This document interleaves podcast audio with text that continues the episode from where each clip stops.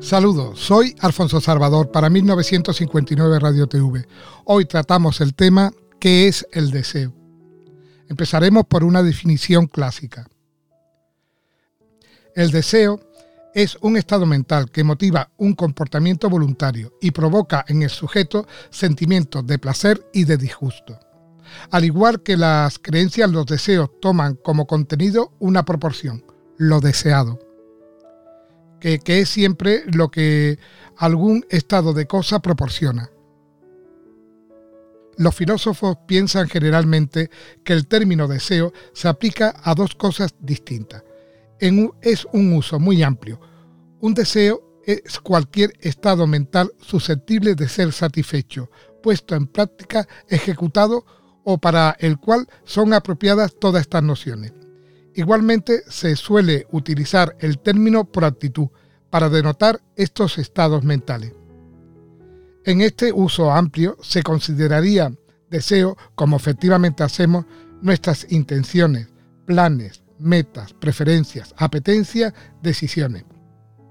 Y tal vez hasta nuestras creencias relativas a lo que es razonable o bueno. En su uso más limitado, los deseos son un conjunto bastante más reducido de estados mentales.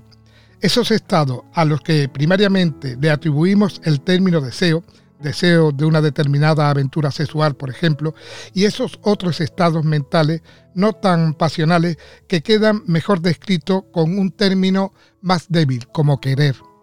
Querer que se instale la paz en la tierra, querer que el piano no sufra daño en alguno en la mudanza.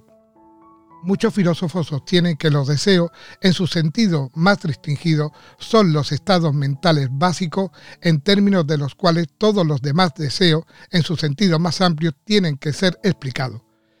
Que querer es simplemente verse arrastrado por la propia y poderosa corriente, en sentido estricto, de un deseo, que pretender es simplemente, en sentido estricto, desear hacer algo y creer que lo haremos, etc. Queda por introducir una importante distinción entre desear las cosas meramente como medios para algún fin posterior, los deseos instrumentales, y desear cosas que se quieren por sí mismas, los deseos intrínsecos. Una persona que desea tener pintura amarilla, por ejemplo, desea típicamente la pintura solo como medio para alguna otra meta, la de tener, por ejemplo, una cocina alegremente pintada. En este caso, su deseo es meramente instrumental. Los deseos intrínsecos son una cuestión más controvertida. Según los hedonistas psicológicos, solo el placer o la ausencia de dolor es deseado por sí mismo.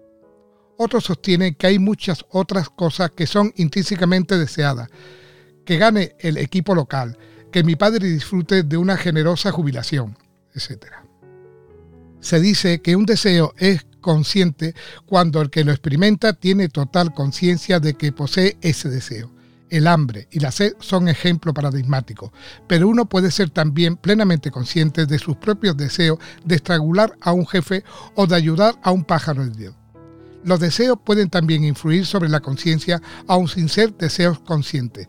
Por ejemplo, una mujer podría ser completamente inconsciente de que desea la aceptación de sus propios subordinados profesionales y sin embargo, al comprobar que cuenta con esa aceptación, podría sentirse muy halagada, precisamente como consecuencia de su deseo.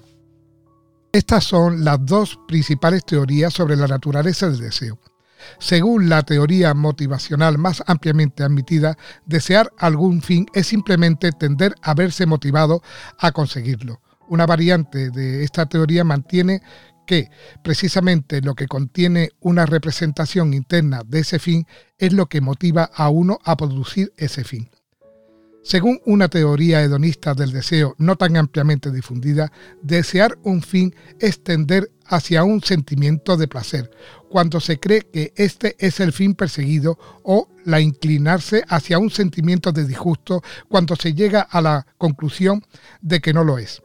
Sin duda, como regla general, los deseos contienen para casi todo el mundo rasgos motivacionales y emocionales la cuestión está en descubrir cuál de esos rasgos, si es que hay alguno, es la única característica esencial del deseo.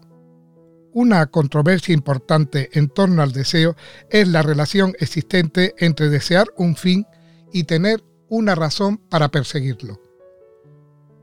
Los humeanos, es decir, de David Hume, mantienen en general que desear un fin es una condición necesaria y suficiente para tener al menos alguna razón para perseguirlo. Otros niegan o bien la necesidad de desear o bien la suficiencia o ambas cosas. La importancia de esta controversia queda manifiesta por las siguientes consideraciones morales.